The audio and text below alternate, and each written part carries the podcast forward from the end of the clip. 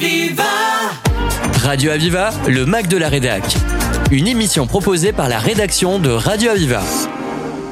Bienvenue dans le MAC. On a le plaisir, l'immense plaisir d'accueillir Michel Bensoussan, la présidente du, du CCJ et du Centre culturel juif Simone Veil, et également ça, accompagnée de ça, la trésorière du centre, Sarah Toubol. C'est un plaisir que de vous avoir toutes les deux pour nous parler d'un moment très important du centre, puisque c'est le fameux colloque, celui qu'il y a eu l'année dernière. Je me souviens, c'était, euh, rappelez-moi le, le thème qui était très Le exceptionnel, complotisme. le complotisme, voilà, un thème très porteur avec de magnifiques invités. Eh bien, vous récidivez avec la liberté d'expression, nouvelle alibi de l'antisémitisme, encore un titre très très riche avec de nombreux invités. On va en parler de belles pointures qui ont beaucoup de choses à dire sur euh, sur ce thème. En tout cas, bravo à toutes les deux. Il faut rappeler que ça va se dérouler le 5 février de 10h à 18h. C'est un dimanche. c'est un dimanche. On n'avait aucune euh, raison de ne pas y être tous, hein, Absolument. auditeurs, parce que c'est un moment qu'il ne faut surtout pas rater.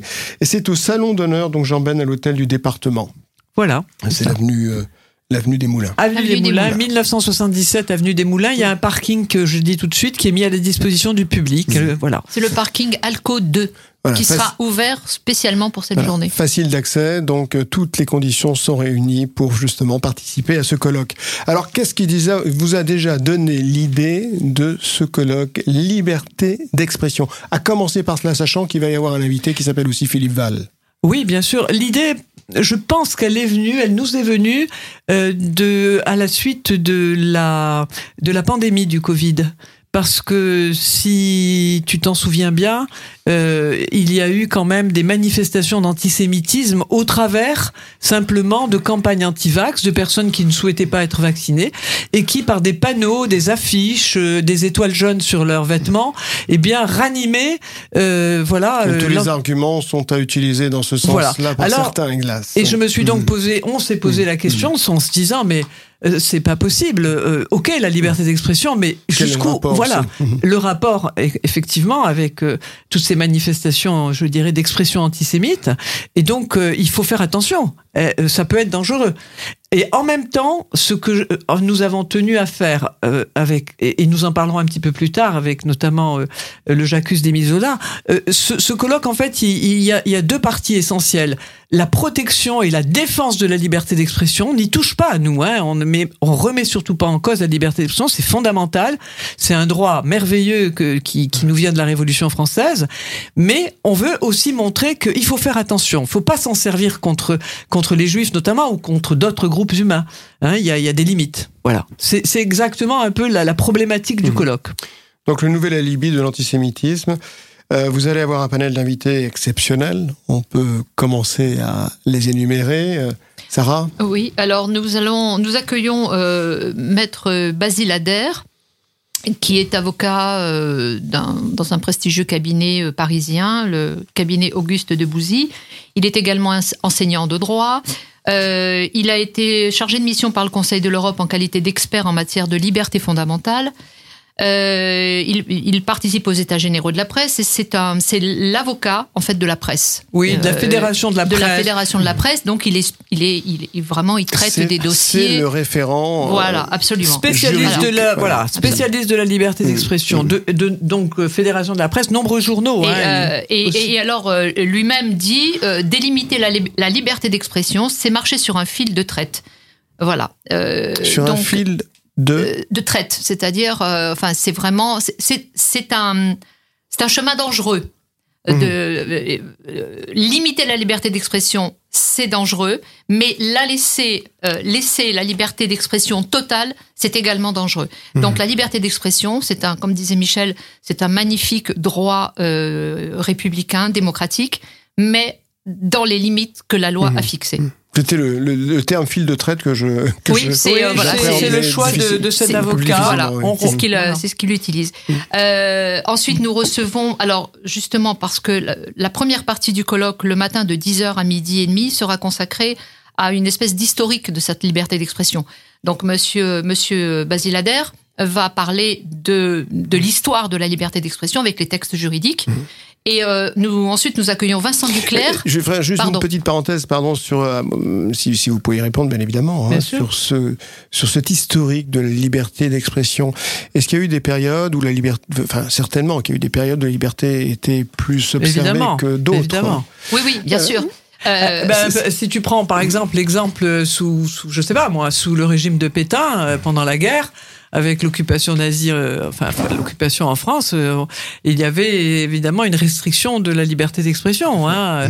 Il y a eu des moments dans notre histoire en Oui. France, hein, mais euh, Alors, en dehors de ce moment particulier, effectivement, de l'histoire de France, est-ce qu'il y a eu d'autres périodes où, le- effectivement, cette liberté a été euh, soit bafouée ou soit plus, plus, plus, où on y a fait davantage attention? Alors, moi, je, dirais. Alors, euh, je t'ai donné cet exemple, mais tu peux prendre aussi d'autres exemples. Lorsqu'il y avait aussi la censure cinématographique, qui maintenant est beaucoup plus libre. Il y a, il y a moins, même pas de censure cinématographique. Il y a, il y a, il y a eu à, à- à certaines époques, je dirais, de, de l'histoire, effectivement, des restrictions de la liberté d'expression, soit au plan de l'écriture pour les journalistes, soit euh, sur le plan cinématographique, par exemple. Oui. Mais on le voit même dans l'actualité euh, tout à fait récente, euh, avec les, les différents régimes totalitaires qui se sont euh, mis en place, notamment en Europe, la Turquie, la ce à Russie. quoi je- euh, effectivement, voilà, je on, on- on- on voit que dans ces pays, euh, il n'y a pas de liberté d'expression. Voilà. Et il n'y en a pas du tout. Oui. Et que les moindres, les moindres euh, propos contradictoires à, la ligne, euh, à la ligne du gouvernement, à la ligne d'un parti, sont, euh, sont, enfin, les, les personnes qui s'expriment sont soit assassinées, soit mises en prison, etc. Voilà. On peut donner euh, l'exemple. La, la Turquie est un bon exemple. L'Iran, évidemment, est un exemple tout- actuel. hein. Tous les pays totalitaires, et il y en a malheureusement euh, de plus en plus. Donc euh, voilà. euh, Voilà. Le fil de traite, donc, est pas toujours, euh, toujours bien respecté. Ouais. Euh, oui, je pensais justement, effect- effectivement, le, le sujet de l'historique fait justement sur la liberté d'expression, ça n'est pas uniquement sur un plan euh, national, sur le plan France, mais c'est aussi exprimé de manière générale, c'est-à-dire aussi par rapport aux autres pays. Oui, bien sûr, bien Mhm. sûr. Oui, ça va être très intéressant. Ça va être très intéressant. Oui, tout à fait. Oui, oui, tout à fait.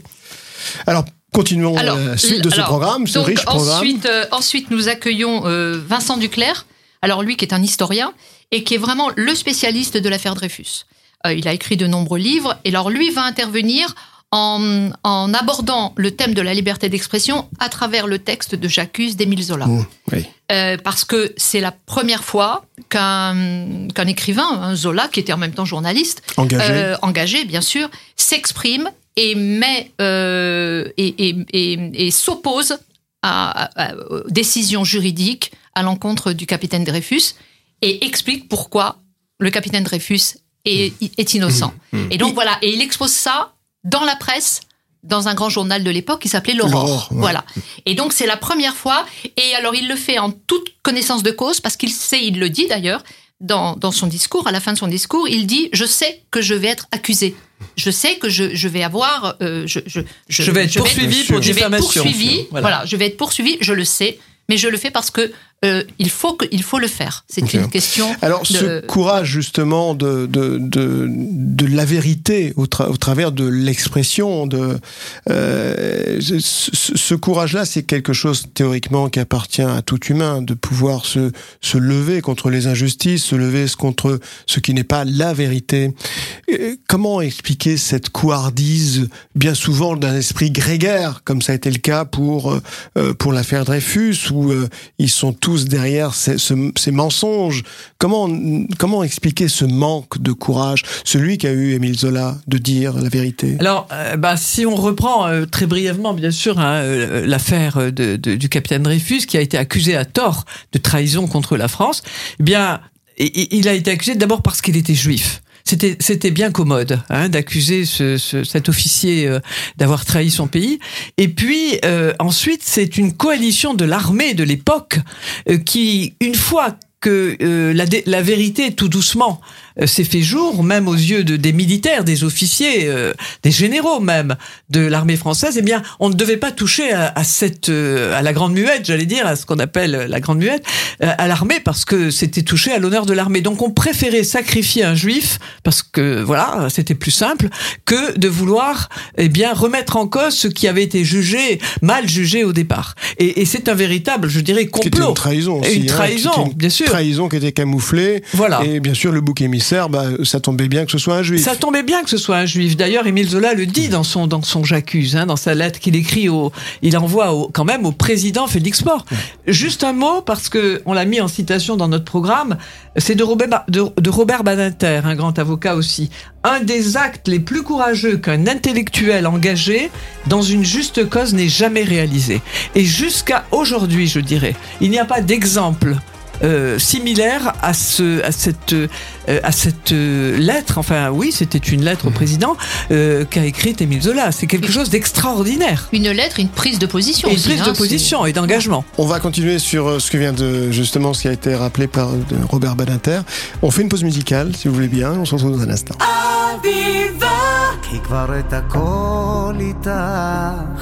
את הדמעות עד שהבוקר שוב עולה. קחי את הבגדים, את כל השיגעונות שלך, כי עדיף לי ראש נקי מלב חולה. תגידי לי רק איך עוזבים שאוהבים, איך שוכחים את הלילות הארוכים שכה אהבנו. דיברתי גם עם אלוהים והוא שתק, אז הוא מסכים, כי אם הלכת לי כנראה זה לא שלנו. ואת אינך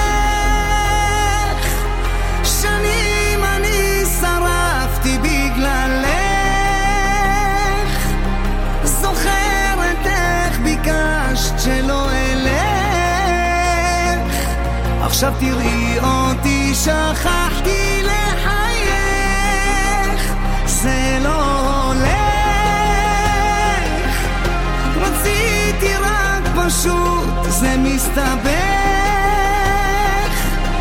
הכל אני השארתי שם אצלך. עוד יבוא היום שלא אזכור את שמך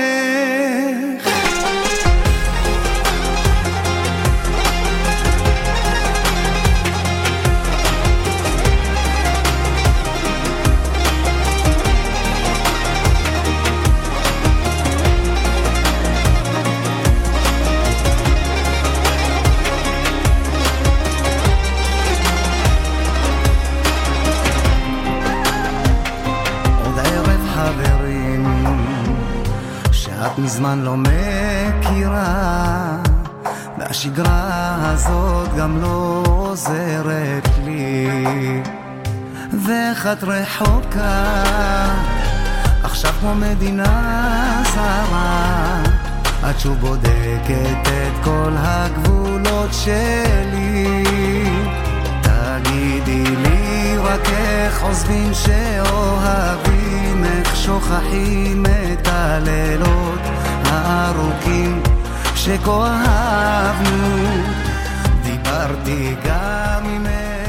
Donc de retour avec euh, Michel Bensoussan et Sarah Toubol, euh, le centre culturel juif de euh, Montpellier, le centre, le centre culturel juif de Montpellier Simone Veil, où on parlait justement de, de fameux J'accuse d'Émile Zola et puis de cette très belle réflexion de pas n'importe qui, Robert Badinter, hein, l'abolition de la peine de mort, c'est lui, et euh, avec euh, avec justement ce, ce, ce regard qu'avait Robert Badinter et cette justesse par rapport à cette lettre qui fut certainement le- l'exemple même de cette, euh, cette, ce courage de dire les choses et de dire la vérité. absolument c'est exact On continue dans le programme, si vous le voulez Alors bien. on continue avec euh, quelqu'un que nous connaissons maintenant très bien parce que ça sera la troisième, euh, sa troisième participation à notre colloque. Il avait déjà, il était intervenu aux deux premiers, euh, donc on a fait à nouveau appel à lui. C'est Philippe Val, donc euh, journaliste, euh, chroniqueur, écrivain, euh, cofondateur avec Cabu euh, du journal Charlie Hebdo.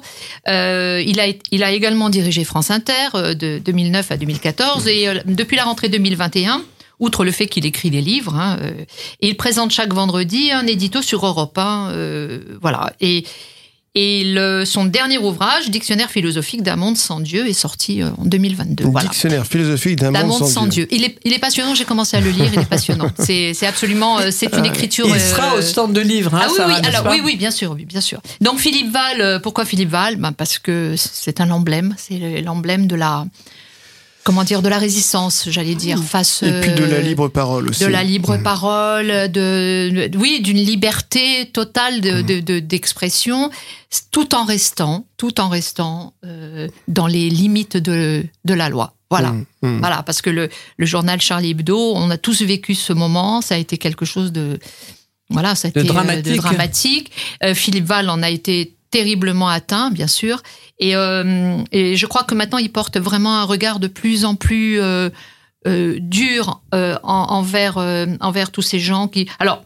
Philippe il- Val était, il- euh, était euh, à Charlie Hebdo que- quelques les années avant. hein. Oui, oui, oui, que oui, absolument, après, euh, absolument, que- absolument. Il avait démissionné au moment avait où il Oui, oui, était c'est ça, mais enfin, mais, voilà. euh, au moment d'attentat. Mais bien sûr que amis, euh, forcément, il était affecté, tous ses bien amis sûr, étaient. bien sûr. Évidemment. C'est une entreprise qu'il a bien connue pour l'avoir Mm. dirigée, effectivement. Alors nous, là, nous le faisons intervenir dans la thématique des réseaux sociaux. Parce que euh, ah, très bien. et Très, très voilà, bien. on peut pas parler de liberté d'expression sans aborder la thématique des réseaux sociaux. Oh, Je crois qu'il faudrait encore une autre émission pour qu'ensemble nous parlions justement de cela. Ouais. Ce serait un plaisir si un jour on pouvait rencontrer aussi sur le plateau des personnalités, si c'était possible, parfois des personnalités qui qui sont qui, qui parlent dans votre colloque, qui interviennent dans Oui. votre colloque, Ouais. de les avoir euh, Ouais. également sur notre Bien plateau. sûr. En tout cas, Mais Philippe je pense que Radio Aviva sera sur on place. sera sur hein, place, voilà, bien évidemment. Vous allez faire des interviews, j'espère bien. Bien hein. évidemment. Mais c'est aussi le temps de parole. Et quand on est en studio, on a davantage ce temps de parole, et donc ce temps d'écoute, forcément, pour dire des choses aussi importantes que celles-ci. Bien sûr. Donc euh, Philippe Val, bien évidemment, c'est aussi un symbole, symbole de la presse qui est- qui est- qui qui sera qui sera présent sur sur euh, lors de ce ce colloque. Et puis un autre Val cette fois, mais avec un L en plus et un S en plus. Voilà, Un qui se grand- prononce- ça se prononce voilà. pas tout à fait pareil. C'est euh, l'ancien ministre, l'ancien premier ministre Manuel Valls. euh, qui va intervenir sur la liberté d'expression euh, à l'épreuve des idéologies extrémistes. Alors, euh, Philippe Val et Manuel Valls vont intervenir non pas sous forme de, de conférence, mais dans un, de- un face-à-face Question-réponse. Voilà, nous avons préparé deux interviews. Les deux premiers euh, intervenants feront un exposé. Et là, nous avons choisi la formule question-réponse. Débat, euh, c'est sous forme de débat voilà, de- oui, de- Oui, oui, un oui, débat, oui. Nous avons des questions, mais je pense qu'ils vont aller au-delà de nos questions. Bien de toute sûr. manière. Certainement, on, a- Voilà. on va, on, va les, on Voilà. va les amener sur certaines euh, Alors pistes. pourquoi avoir fait ce choix de cet ancien Premier ministre Alors, Euh, c'est un choix Manuel personnel, hein, je peux, je peux m'enorgueillir de l'avoir choisi, mais euh, j'ai choisi parce que euh, si je dis 13 janvier 2015, peut-être, euh, bien sûr, toi, Patrick, tu, tu sais de quoi je parle. C'est le- l'extraordinaire discours qu'il a fait à l'Assemblée nationale. Il a été ovationné par l'ensemble des députés de tous bords euh, lorsqu'il a évidemment évoqué les attentats et de Charlie Hebdo et de l'hypercachère et qui a, il a, il a dit une phrase qui restera célèbre et, et c'est euh, la, la France sans les Juifs ne serait pas la France, notamment entre autres. Magnifique discours.